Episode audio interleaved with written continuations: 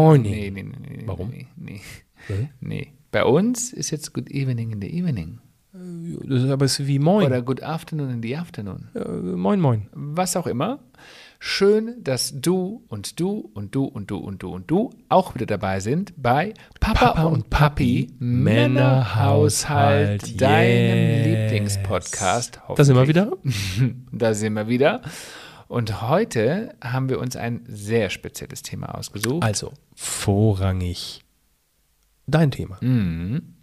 Und ich muss ein bisschen ausholen, denn ähm, es ist noch gar nicht so lange her, dass ich über dieses Thema jemals in der Öffentlichkeit gesprochen habe. Und der Aufmarsch, der Auftakt dazu war tatsächlich unsere erste Show, als ich äh, letztes Jahr mit Björn gemeinsam auf der Bühne gestanden bin.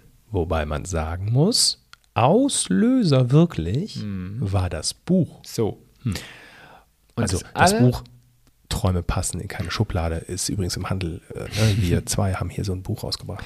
Und das allererste Mal, als ich überhaupt darüber gesprochen habe, das war im März 2022. Das weiß ich noch sehr, sehr gut, denn äh, das war die besagte Kreuzfahrt, ähm, unsere zweite Kreuzfahrt, auf der Björn und ich in einer Kaffeelounge saßen mit Blick aufs offene Meer, Wellengang und Björn hat mich befragt zu meiner Kindheit. Und da ist das erste Mal tatsächlich bei mir, ähm, hat sich etwas geöffnet und da ist etwas passiert, wo ich selbst nie geglaubt habe, dass es passieren kann, weil es meine Geschichte betrifft. Meine Geschichte, die ich als Kind erlebt habe, die mich bis heute, bis ich, bis heute mit meinen 41 Jahren tatsächlich in meinem Leben geprägt hat. Und Eine Geschichte, die du jetzt mit uns teilst. Genau, und die möchte ich mit euch teilen, denn ich möchte jedem Einzelnen da draußen, der vielleicht in seinem Leben ja einen Schicksalsschlag erlebt hat, der vielleicht Ähnliches erlebt hat wie ich, ähm, aber vielleicht auch auf andere Art und Weise, dem möchte ich gerne Mut machen und ähm, vielleicht auch ein bisschen zum Nachdenken anregen.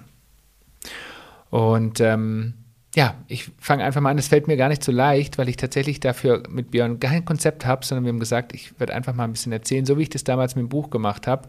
Und wir beginnen mal ganz, ganz, ganz vorne. Ganz vorne heißt im, in dem Fall mit einem Lebensalter von sechs Jahren. Es war ein super schöner ähm, Tag, es war ein Sonn, Sonn, Sonn, es war sonnig, es war warm. Ähm, ich habe draußen mit meinen Freunden gespielt. Wir sind frisch umgezogen. Ich glaube, wir haben in diesem Haus äh, knapp ein Jahr gewohnt und ich war immer noch tatsächlich in der Kennenlernphase vieler Menschen, die um uns herum gewohnt haben. Ich hatte schon einen kleinen Freundeskreis so in der Straße mit der Nachbarin und mit dem Nachbarn und äh, wir haben gespielt und irgend, ich kann mich noch ganz genau erinnern, es war eine lange Straße, in der wir gewohnt haben und am Ende der Straße ging es ja, so einen Berg ab, würde ich mal sagen. Und wenn man diesen Berg runtergegangen ist, kam unten ein großer Spielplatz mit einem ziemlich großen Hügel und einem sehr, sehr, sehr großen Kastanienbaum, ähm, der so das Highlight für uns Kinder immer war. Und ähm, wie so oft wollten wir uns auf diesem Spielplatz und an diesem Kastanienbaum treffen.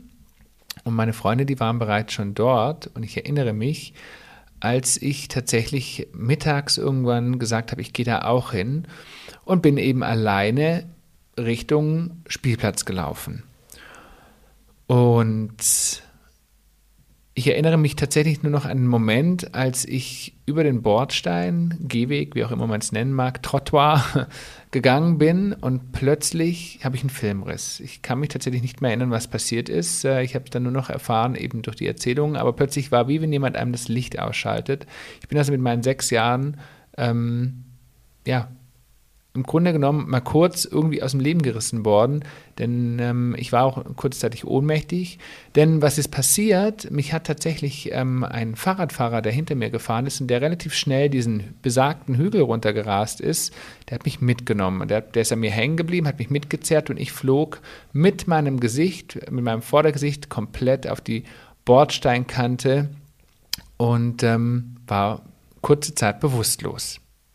Und äh, als, ich das, nächste- als ich wach geworden bin, erinnere ich mich noch, ähm, dass da bereits mein Vater um mich rumgesessen ist, äh, alle völlig aufgewühlt und völlig, völlig, ähm, ja, völlig voller Panik, denn angeblich war ich blutüberströmt im Gesicht. Warum, war mir bis zu dem Zeitpunkt noch überhaupt nicht klar und ich habe das auch als Sechsjähriger gar nicht so wahrgenommen. Ich weiß noch, ich habe bitterlich geschrien und geweint und irgendwie kann ich mich so düster daran erinnern, als mein Vater mich tatsächlich äh, auf dem Arm Richtung Auto getragen hat. Ähm, ich habe das so düster in Erinnerung, ähm, kann mich aber, wie gesagt, so an Einzeiten gar nicht mehr wirklich erinnern. Komischerweise ähm, habe ich dieses, dieses Blut und dieses wirklich dieses viele Blut und auch diese Schmerzen, ähm, die ich im Nachhinein hatte, die habe ich in dem Moment komplett verdrängt. Die waren wirklich, also ich glaube, mein Gehirn hat das, ich glaube, das ist ein menschlicher Mechanismus, dass das ausgeschaltet wird. Ich kann mich nicht mehr wirklich daran erinnern. Ich kann mich nur erinnern, dass ich mit ganz vielen Handtüchern im Auto saß und wir auf dem Weg ins Krankenhaus waren. Und selbst bis zu diesem Zeitpunkt habe ich noch immer nicht verstanden, was eigentlich mit mir los war, wenn man überhaupt als Sechsjähriger das so weit verstehen kann. Ja, und ähm, dann gibt es tatsächlich immer wieder Filmrisse, an die ich mich nicht mehr erinnere, bis zu dem Moment, wo ich tatsächlich in einem OP lag. Und ähm, in diesem OP scheinte mir ganz, ganz, ganz helles Licht ins Gesicht. Ähm, ich weiß noch, ähm, dass ich verschiedene Ärzte um mich herum gesehen habe. Und ich weiß noch, dass ich, ähm, dass meine Mutter neben mir war, die sehr, sehr geweint hat. Ich weiß noch, dass mein Vater mir die Hand gehalten hat.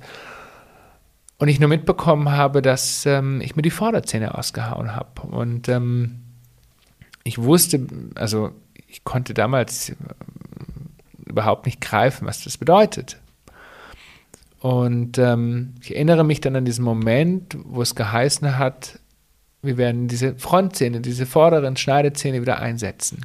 Weil deine Eltern die quasi am Unfallort eingesammelt haben. Korrekt, die haben die damals mitgenommen. In, Gott sei Dank. In einer kleinen Plastiktüte, ja. Und äh, das haben sie Gott sei Dank gemacht. Das war tatsächlich auch so ein, so ein Geistesblitz, den sie damals hatten.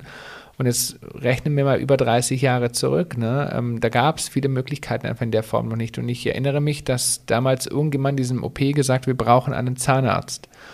Und tatsächlich ist damals mein Zahnarzt gekommen, der mich also ganz normal als Kind eben auch behandelt hat, der der Zahnarzt meiner Eltern waren. Und der kam und ähm, dann war eigentlich so einer der prägendsten Momente in meinem Leben, die mich bis heute begleitet. Denn es war tatsächlich ähm, so, dass diese Zähne wieder eingesetzt werden und ich, diese Zähne wurden mir wieder eingesetzt, sie wurden mir wieder in das Zahnfleisch gedrückt und das Ganze ohne Betäubung und ohne Narkose. Und diese Schmerzen, die waren so unfassbar stark, dass ich, dass ich tatsächlich auch da wieder, also ich weiß nicht, ob ich ohnmächtig geworden bin, ich kann mich nicht daran erinnern, aber ich kann mich daran erinnern, dass ich einen Filmriss habe. Also ich weiß nicht mehr, was genau passiert ist, aber Blut überströmt und voller Schmerz hat man mir also diese Zähne wieder eingepflanzt. Und ich glaube, mich haben vier oder fünf Leute festgehalten, ähm, um das eben ordentlich machen zu können. Ne?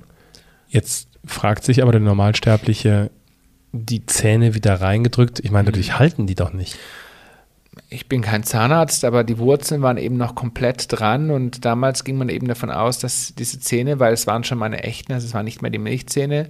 Also man ähm, hat sie eingepflanzt. Man hat sie mehr oder weniger wieder eingepflanzt, genau. Man ging davon aus, dass diese Wurzel, es gab eine Restchance, das wusste man damals schon, dass die eventuell wieder anwachsen mhm. werden. Und ähm, das hat man dann eben gemacht. So, und ich war tagelang im Krankenhaus, ähm, ich kann mich an die Zeit tatsächlich nur noch sehr düster daran erinnern, weil ich habe das wirklich auch sehr viel verdrängt. Ähm, weiß aber, gar nichts essen.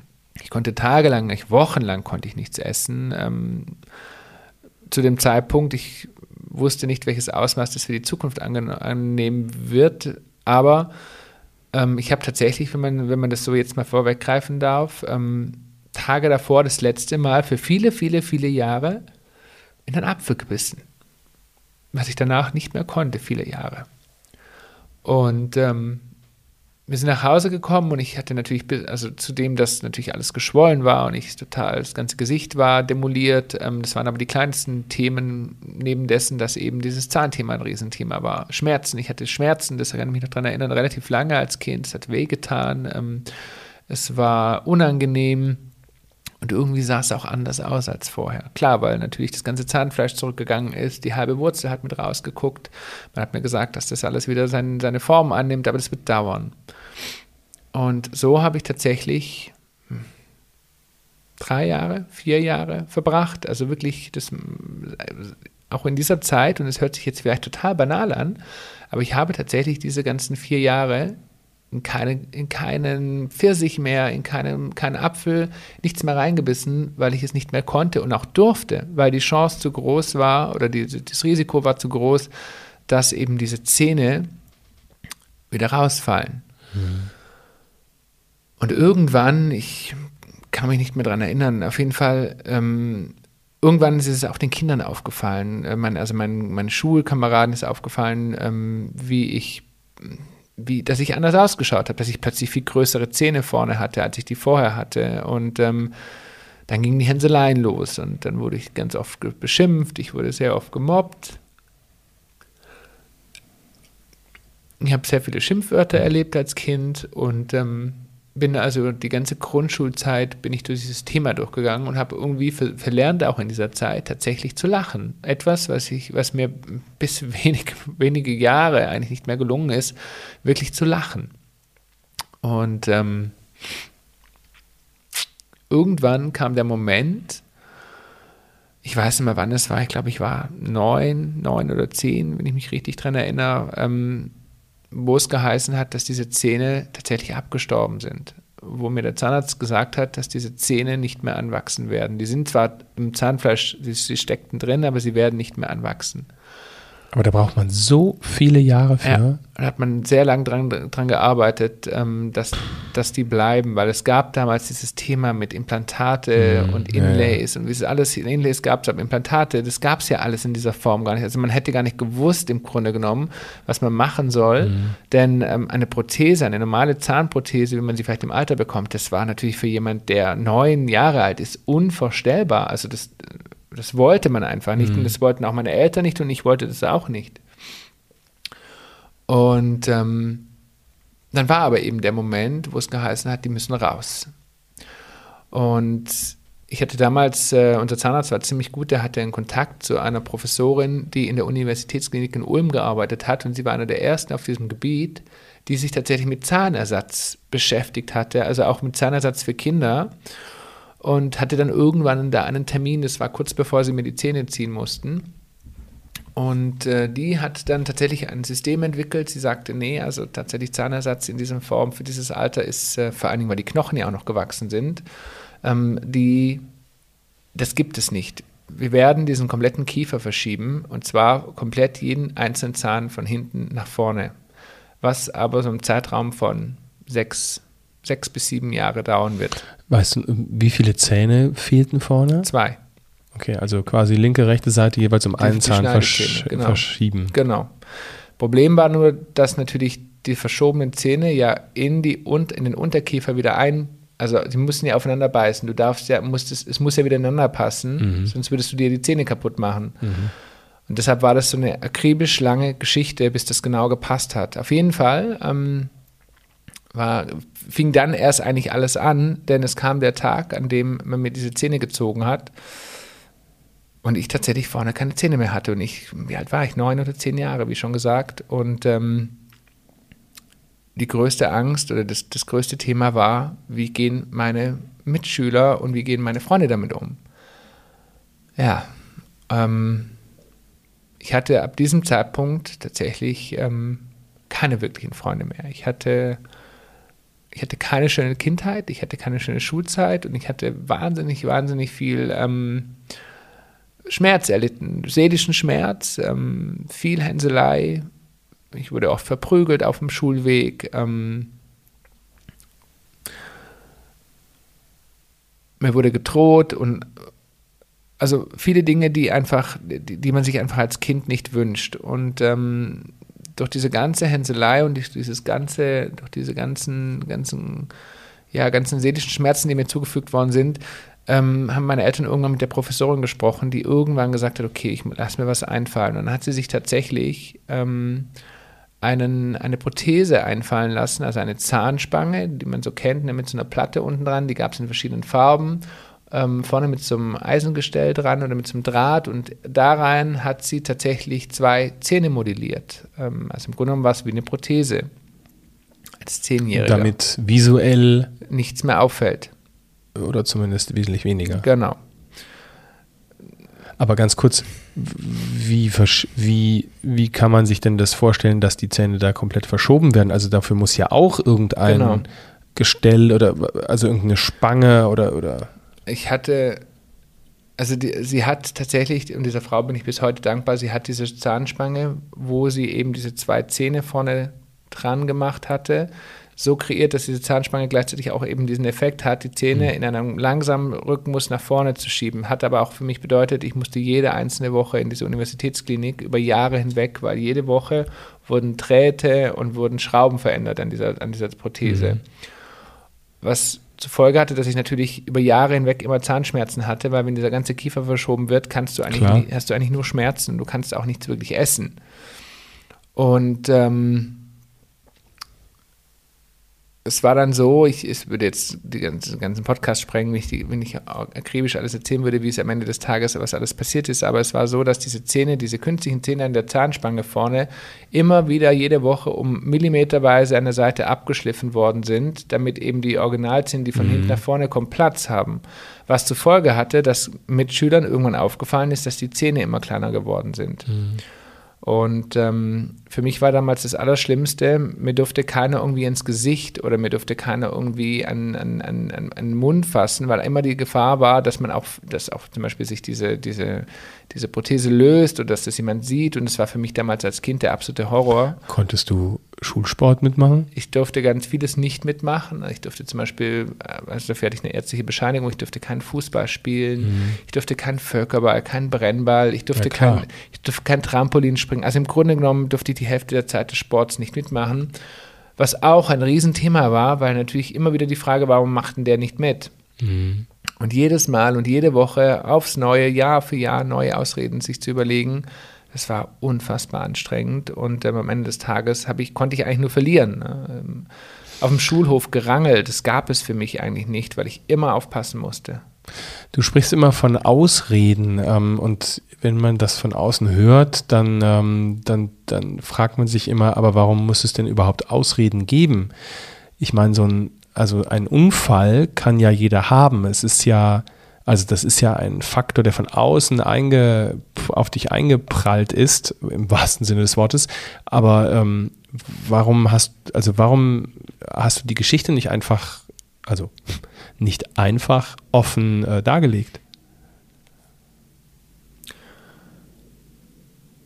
Ich glaube, weil einfach die Scham und die Angst so groß war, dass das noch mehr ins Tageslicht kommt und dass ich einfach so wahnsinnig ähm, es war eh schon, ich war eh schon kein so besonders beliebter Schüler, weil ich eh immer anders war. Und dann kommt noch das dazu. Ich mm, glaube, es war okay. einfach der Punkt, wo ich gesagt habe, das möchte ich einfach für mich behalten. Und es gab wirklich niemand, niemand, niemand, niemand, dem ich das anvertraut habe. Das war Krass, tatsächlich einer meiner allergrößten Geheimnisse, ähm, mit dem ich nie über jemanden damit gesprochen habe. Ähm, und das schon als Kind tatsächlich. Mm. Also eher habe ich mich in ein Lügenkonstrukt verwickelt, als dass ich das jemals erzählt hätte.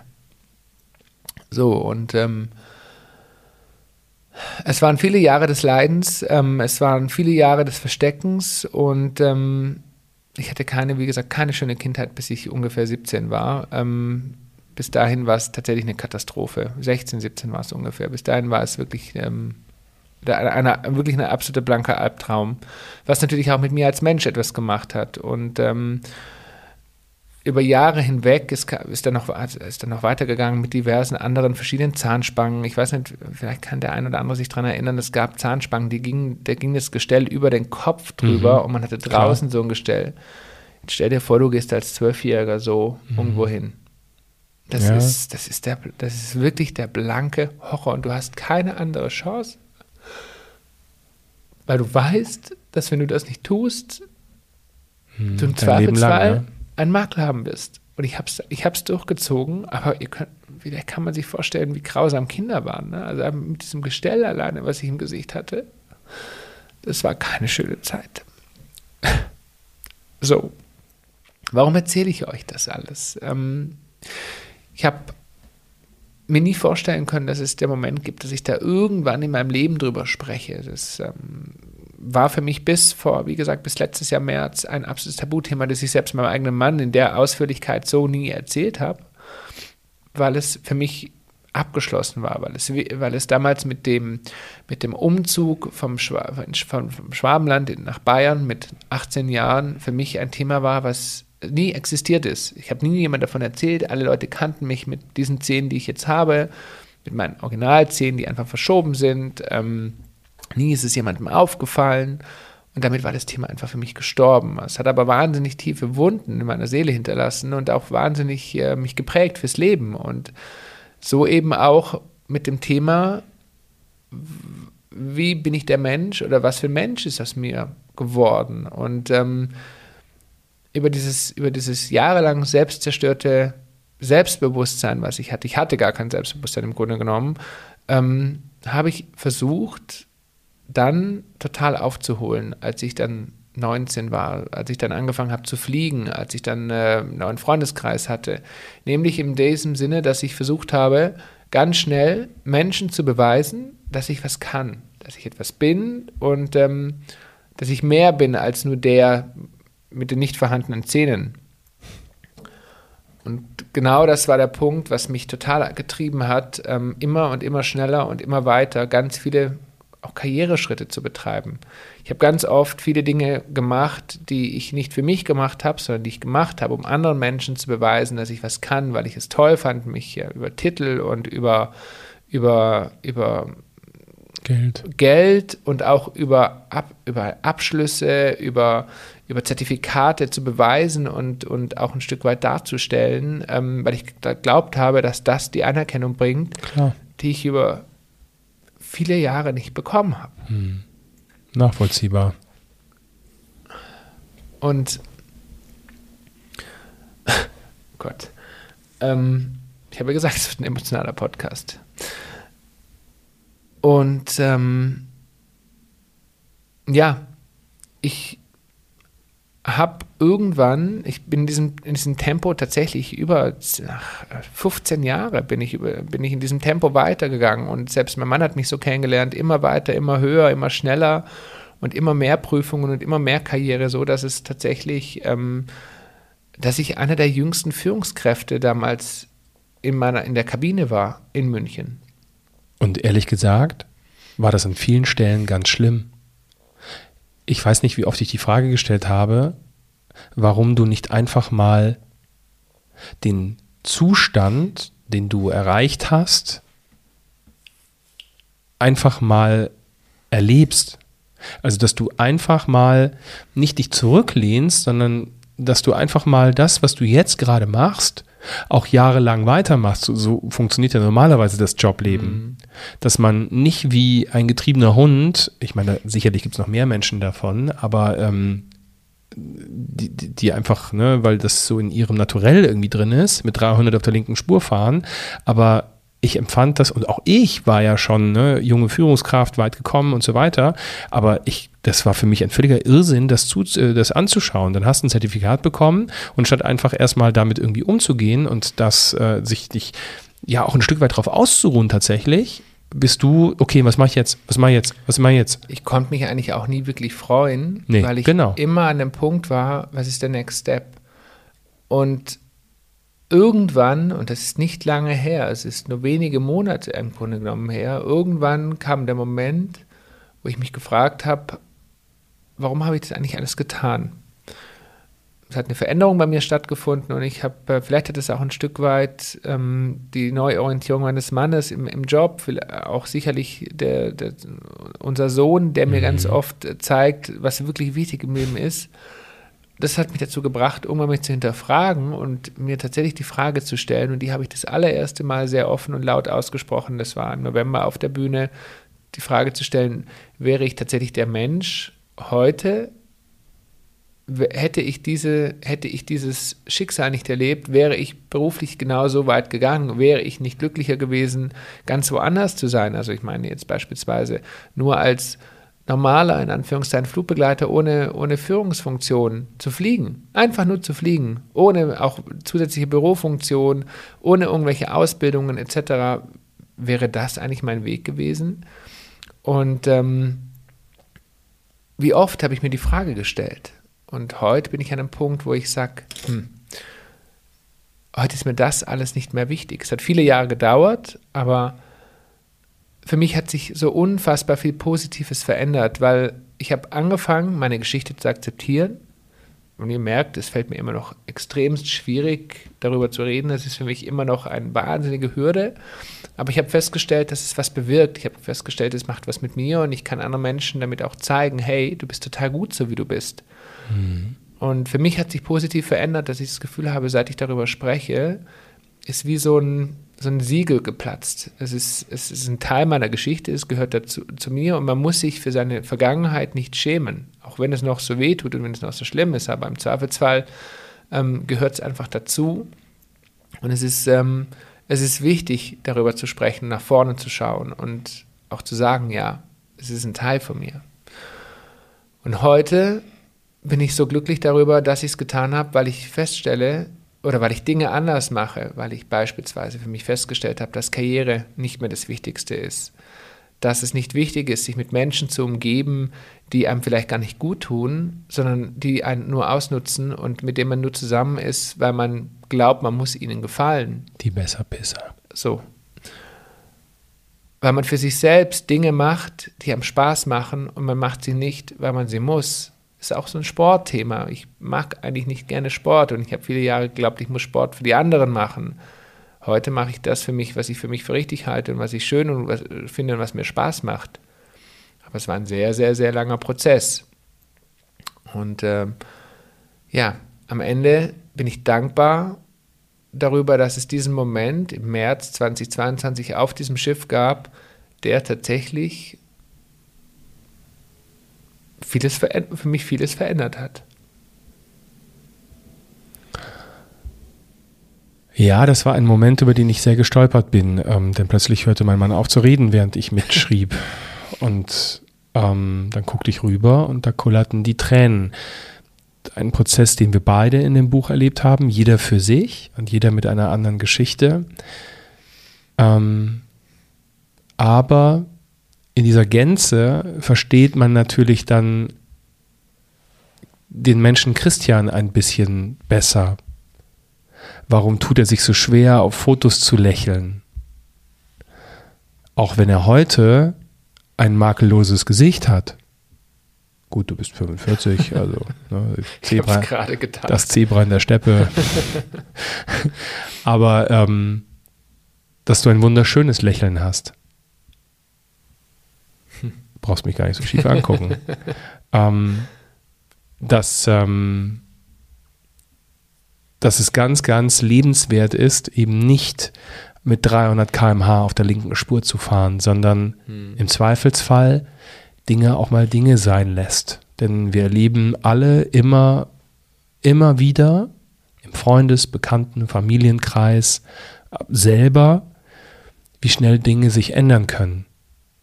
Hm. Und dann ist die Frage, ob man mit 300 km/h auf der linken Spur wirklich fahren muss. Mhm. Und erst recht nicht, weil man es anderen recht machen will und weil man irgendetwas kompensieren will, was vielleicht früher irgendwann mal irgendwo kaputt gegangen ist. Mhm. Ja, und ähm, auch jetzt war es mir total wichtig, einfach, ein großer Teil davon steht in unserem Buch, in Träume passen in keine Schublade. Und nichtsdestotrotz habe ich mir immer wieder vorgenommen, und das habe ich Björn gesagt, möchte ich irgendwann im Podcast darüber sprechen. Es ist ein sehr intimer Moment, es ist für mich ein, ja, ein Moment, der dann ab, ab jetzt sozusagen im Internet ist, er ist öffentlich und äh, ich mache mich dadurch auch ein Stück weit nackt. Und es fühlt sich total gut an, sich nackt zu machen, genau mit diesem Thema. Denn Du hilfst sicherlich ja. ganz, ganz vielen Menschen da draußen. Und genau deswegen spreche ich darüber. Und genau deswegen werde ich weiterhin mit meinem Mann auf irgendwelchen Bühnen in Deutschland stehen und genau darüber sprechen, in Seminaren, in unserer Show und alles, was noch so weiteres kommt, um Menschen da draußen Mut zu machen und Menschen zu sagen, hey, schäm dich nicht für das, was du erlebt hast, sondern akzeptiere es, sprech darüber und versuche tatsächlich die Kraft und das Positive daraus zu ziehen, auch wenn vielleicht der Weg, und das weiß ich selbst am besten, sehr, sehr, sehr schwer war. Puh, ihr Lieben. Jetzt atmen wir alle einmal tief ein und wieder aus. ja. Wir müssen nächste Woche einfach mal einen ganz lustigen Podcast machen. Das werden wir tun. Das kann ja nicht, kann ja nicht so weitergehen. Aber es war mir wichtig und äh, einfach den Moment irgendwann zu haben, genau darüber sprechen zu dürfen. Ich danke dir von Herzen, dass du diese Geschichte ähm, auch mit anderen so teilst, denn das zählt ja auch sehr in das ein, was ich selber auf der, auf der Bühne zum Besten gebe, in Form von Mut machen. Und diese Geschichte hat Mut gemacht. Danke. Und wenn, sehr gerne. Und wenn es euch, wenn es euch äh, inspiriert hat, wenn ihr Menschen kennt, die vielleicht ähnlich, ähnlich Mut brauchen, die vielleicht Inspiration brauchen, dann sprecht gerne über diesen Podcast, teilt ihn gerne und ähm, ja, ich bedanke mich fürs Zuhören und wir hören uns beim nächsten Mal wieder, wenn es wieder heißt Papa und Papi. Männerhaushalt. Tschüss.